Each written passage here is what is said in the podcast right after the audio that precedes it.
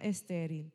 Y no solo le promete que le va a dar un hijo, sino que también va a multiplicar su descendencia aún más que las estrellas del cielo. Cuando un creyente o cuando usted y yo caminamos y vivimos por fe, podemos confiar en Dios y tener la certeza de que Dios no nos va a abandonar y cumplirá sus promesas, así como lo hizo con Abraham, aunque tenga que atravesar muchas pruebas. La actitud del hombre y la mujer que tienen fe automáticamente con mayor probabilidad va a ser positiva, aún en medio del dolor y en medio del sufrimiento. Cuando yo tengo fe, yo voy a mirar las cosas de otra manera. Yo voy a buscar alternativas a los lugares donde quizá yo veo oscuridad. Cuando yo tengo fe, lo que a mí me pasa, yo no lo voy a ver como algo, como una maldición o como un castigo.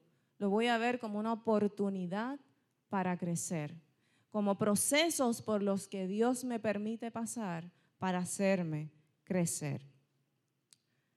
La fe, mis hermanos y hermanas, me permite ver las cosas más allá de mis circunstancias. Me permite saber que todo tiene un propósito en la vida. Todo tiene un propósito. La fe me hace capaz de confiar en la gracia de Dios. Me lleva a superar situaciones de manera más rápida.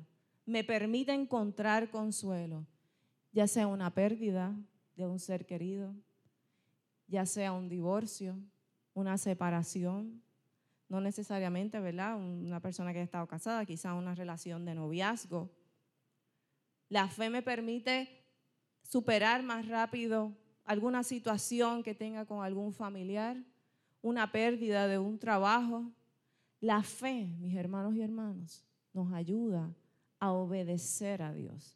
Abraham obedeció a Dios por fe.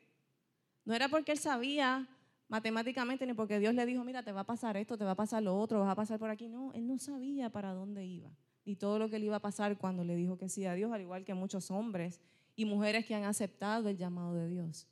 Pero por fe en aquel que todo lo puede, obedecemos. La fe, mis hermanos y hermanas, nos permite tener paz, ser pacientes, tener tranquilidad. No sé si cuántas veces se ha acercado usted a una persona a contarle a usted un problema por el cual él o ella esté pasando y usted no sabe ni qué decirle para consolarle. Y lo que a uno se le ocurre decirle es, ten fe. No, no se le ocurre decir más nada porque el problema está tan complicado que uno no encuentra palabras de ninguna manera para que esa persona tenga fuerzas para seguir viviendo. Y usted le ha dicho quizá a esa persona que viene donde usted confiando, buscando ayuda, ten fe. Todo va a estar bien. Dios tiene el control. O si ha sido usted el que ha ido a donde alguien a buscar ayuda en un momento de desesperación y se ha encontrado con otra persona que le dice a usted, ten fe. Y muchas veces quizás usted dice, ay Dios mío, pero ¿cuánto más tengo que seguir esperando? Porque eso es bien fácil cuando uno no es el que está atravesando, ¿verdad? El valle oscuro, cuando uno es el que está viviendo la situación, cuando uno es el que siente la angustia y la desesperación. Pero el Señor nos dice, ten fe. Hoy el Señor les pregunta a ustedes y me pregunta a mí, ¿cómo está tu fe? ¿Es tu fe del tamaño de un grano de mostaza, como nos decía el himno cuando comenzamos? Dice la palabra que si tuvieras fe como el tamaño de un grano de mostaza, usted le diría a una montaña que se mueva. Fíjense que un grano de mostaza es bien pequeñito, ¿verdad? Pero el Señor nos invita hoy a reevaluar cuánto yo confío en Dios. ¿Cuánto yo hago mía esas palabras cuando alguien me dice, ten fe? O cuando yo le digo a alguien, ten fe, yo voy a orar por ti para que Dios te dé fortaleza, porque a veces hay situaciones que no hay manera, que hay que atravesarlas así como son y esperar tiempo hasta que Dios decida. Pero en medio del proceso, yo tengo que hacer mías esas palabras. ten fe. La segunda enseñanza que el Señor nos trae en esta palabra que quiero compartir es que nosotros evaluemos cuáles son nuestras prioridades. Prioridades quiere decir cuál es el orden de las cosas que son importantes para mí en la vida. Todos tenemos prioridades. A lo mejor mis prioridades no son las mismas que las de Teresita. A lo mejor no son las mismas que las del pastor Manuel o no son las mismas que la de Camil. No son las mismas. Todos tenemos prioridades. Pero el Señor nos invita a reflexionar en esta mañana a que pensemos cuáles son las cosas más importantes en nuestra vida. Y dice, vendan lo que poseen y den limosna. Hagan bolsas que no envejezcan. Tesoro en los cielos que no se agote donde el ladrón no llega ni polilla destruye, porque donde está tu tesoro, ahí está tu corazón. Donde está tu tesoro, ahí está tu corazón. Un tesoro es algo de gran valor. Es algo que cuando usted lo tiene o lo encuentra, no lo suelta. No lo deja ir. Cuando usted tiene una amistad que es de gran valor para usted, o un ser querido, usted trata de cultivar esa relación, ¿verdad? Eh, o tiene algo que para usted es importante, usted lo cuida, lo protege, porque no es tan fácil encontrarlo. Cuando usted le pregunta cuáles son las tres cosas más importantes en la vida, usualmente podemos decir, pues mi familia, el trabajo, las mascotas, el carro, ¿verdad? Lo que sea. Lo que es más importante para mí es aquello a lo que yo le pongo más atención e interés. Porque yo puedo decir que lo primero en mi vida es Dios, pero probablemente en mis acciones yo no tenga a Dios en ese primer lugar. Como decía, no sé si era Don Cholito, ¿quién? Con la boca es un mamén, ¿verdad? Este, René es el que es el experto aquí en refranes, así que yo, no, me lo sé mucho, pero, pero sé que está ahí. Eh, el pastor René, perdón. Así que no es lo mismo decir que lo más importante para mí es Dios o mi familia o lo que sea, pero en la práctica hay que ver si de verdad yo le estoy dando el lugar que eso merece. Puede ser que le doy más interés al carro, al trabajo, al dinero, no sé, a cualquier cosa. Un tesoro es algo extremadamente valioso para usted. No sé si hay, algunas personas que tienen esta tradición de que la abuela o el bisabuelo les regaló algo y lo pasan al nieto y este se lo pasa al hijo y, alguna, algún objeto y lo van guardando como algo de valor, ¿verdad? No por el valor económico, sino por lo que representa. Por ejemplo, yo tengo esta sortija, yo tengo esta, sortija que tengo puesta, es bien sencillita, es un aro. Eh, para mí es de gran valor no por el valor económico, sino porque nunca me la quito, siempre la llevo puesta. Y cuando me la puse por primera vez y se quedó conmigo es porque representa el sí que yo le di a Dios, mi compromiso con Él, el sí que yo le dije, Señor, yo, yo voy, a, voy a cumplir tu voluntad y te voy a obedecer para el resto de mi vida, cuando Dios me llamó a entregarle mi vida. Así que esta sortija para mí tiene un valor más allá, ¿verdad? De lo que puede haber costado, una sortija sumamente sencilla. Así que Jesús en su discurso establece cuáles son las prioridades de un verdadero discípulo. Había unos fariseos en aquel lugar que tenían sus prioridades invertidas, le daban mayor importancia a las cosas materiales que al reino de Dios. Depositaban su confianza en lo pasajero. Y por eso Jesús les dice, acumulen le dice a sus discípulos, acumulen tesoros en el cielo. ¿Y qué significa acumular tesoros en el cielo? Eso no es otra cosa, mis hermanos y hermanas, que actuar con desprendimiento. Es enfocar el corazón y los pensamientos en el amor de Dios. Ser desprendido se oye fácil. Hay personas que usted puede conocer y decir, mira, esta persona es bien desprendida que a todo el mundo le está ayudando y, como que no se guarda las cosas para sí, no le cuesta dar, no le cuesta compartir. Hay personas que se les, se les hace más difícil desprenderse de algo que tiene. Fíjense que en el desprendimiento hay una bendición maravillosa porque mientras menos apegos tiene el corazón, más libre somos espiritualmente. Así que ser desprendidos es no tener apego a las cosas materiales, es no ser materialista, es saber que aunque yo tengo bienes en esta vida, la comida, los zapatos, la casa, la ropa, el carro, yo puedo tener cada una de esas cosas, pero no aferrarme a ellas, no poner esas cosas en el lugar de Dios, porque esas cosas no me pueden dar lo que solo Dios me puede dar, que es vida eterna. Gente, esto se oye fácil, pero muchas veces en el ejercicio de esto que estamos escuchando se nos hace difícil. A veces al creyente le resulta difícil hacer ese balance, soltar y saber que, mira, yo tengo estas cosas, pero Dios es primero. Yo no puedo depositar mi fe ni mi seguridad en el trabajo, en el dinero, Dios me lo va a proveer, pero Dios es el que está por encima. Y le sigue diciendo Jesús cuando le habla de los tesoros en el cielo, den limosna. En otras palabras, comparte lo que tienes con aquel que necesita, imitando a Jesús que siendo rico se hizo pobre. Dar limosna es rechazar la codicia de los bienes temporales. Y quiero compartir una pequeña una de las tantas experiencias que he vivido dentro de la vida misionera. Una de las tareas que a mí me ha tocado realizar por varios años ha sido pedir ayuda, solicitar donaciones, recursos para la obra de Dios, ofrendas, distintas cosas.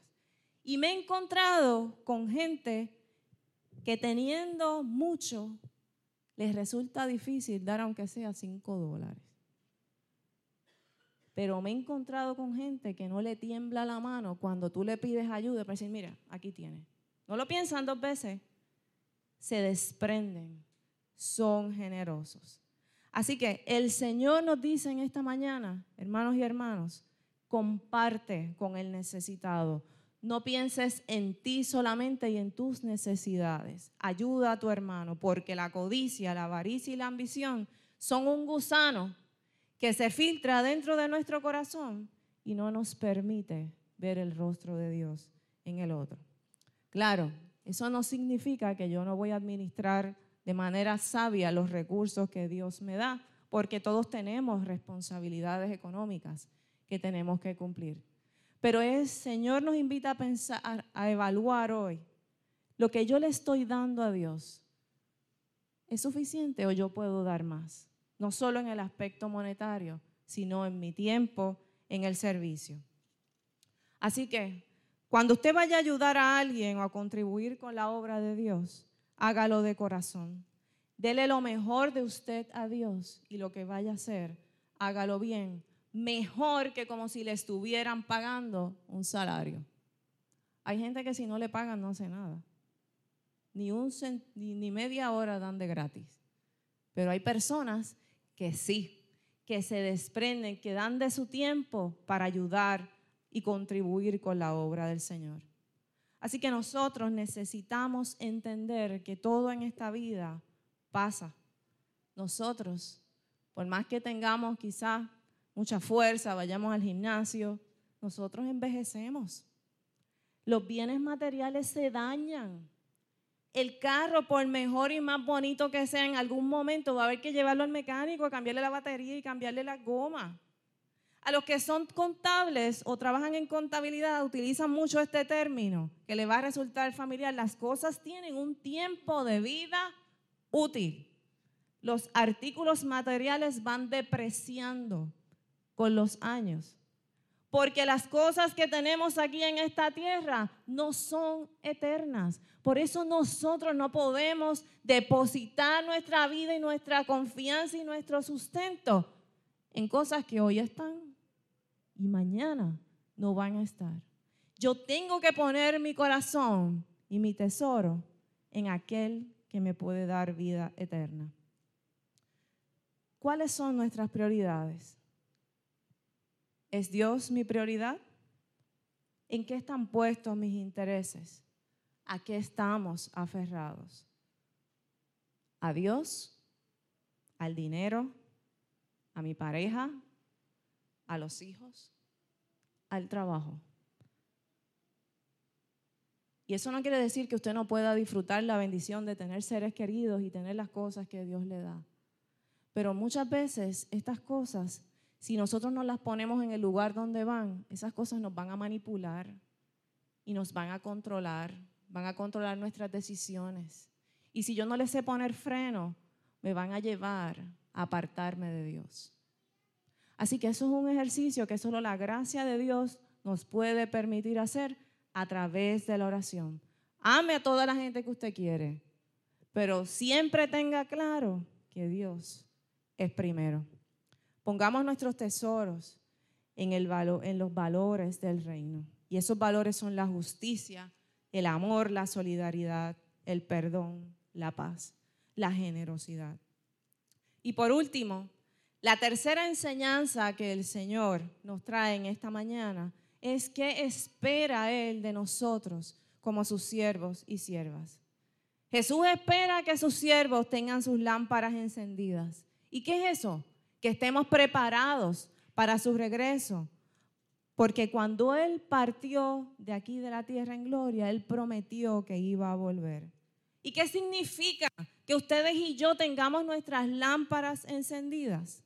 Significa que tengamos una actitud vigilante. Ser vigilantes espiritualmente no es otra cosa que orar, ser diligentes en el servicio, que seamos firmes en la fe, que estemos haciendo lo que Dios nos mandó hacer, que tengamos el corazón y la mirada puestas en Él y que estemos alerta ante las artimañas del enemigo. Estar firmes en la fe es imitar el ejemplo de aquellos que dejaron atrás su tierra, aquellos que tuvieron la oportunidad de volver pero no lo hicieron porque anhelaban una patria mejor que la que habían dejado atrás. Abraham pudo haber optado por regresar a la tierra de donde Dios lo sacó, pero él decidió caminar. Y mientras caminaba, Dios lo fue transformando porque él creyó en sus promesas. Queridos hermanos y hermanas, cuando usted y yo, cuando el ser humano tiene la oportunidad de conocer a Dios, de experimentar y de vivir la presencia de Dios y todas las bendiciones que Él nos regala, ya no hay manera de regresar atrás. Ya no hay manera de volver a la vida pasada. Ya no tenemos nada que buscar porque la gracia de Dios lo supera todo. El reino de Dios es el mayor tesoro que ustedes y yo podemos tener. Y lo repito, el reino de Dios es el mayor tesoro que ustedes y yo podemos tener. Hay mucha gente que deja todo para entregar su vida a Dios. Y son felices porque encuentran en ese caminar algo que nada en este mundo les va a poder entregar. La fe nos lleva a tener una actitud positiva y diferente ante la vida, aún en medio de los fracasos que podamos vivir. ¿Por qué? Porque podemos mantener nuestros valores y nuestro corazón fijos en Jesús.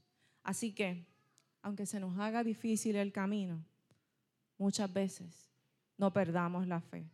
Aunque sientas a veces que no tienes fuerzas, no dejes de confiar. Aunque lleves mucho tiempo esperando una respuesta de Dios, no te canses de esperar. Aunque te sientas frustrado, desanimado porque algo no te salió bien y cometiste un error, no dejes de luchar. Aunque estés atravesando un calvario, no dejes de orar. Y aunque no entiendas por qué Dios ha permitido algunas cosas en tu vida, no dejes de perseverar, porque el Señor estará siempre a tu lado. Que el Señor les bendiga.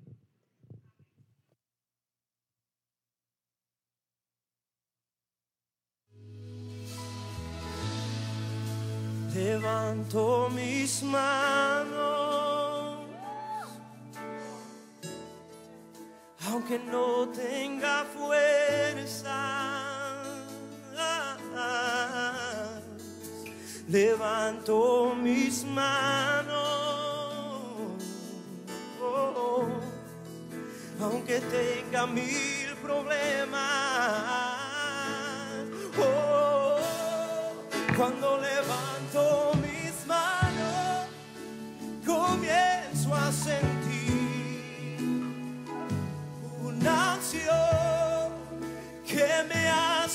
cantar cuando levanto mis manos, comienzo a sentir.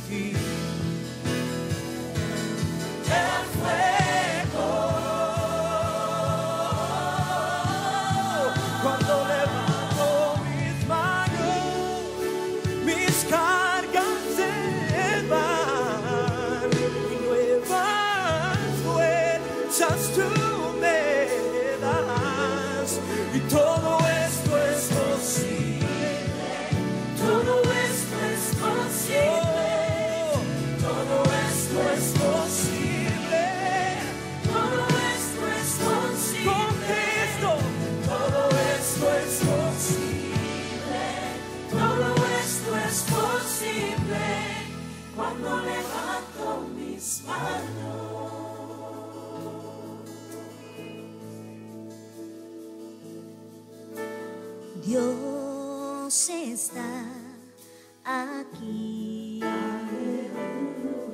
Tan cierto como el aire que respiro.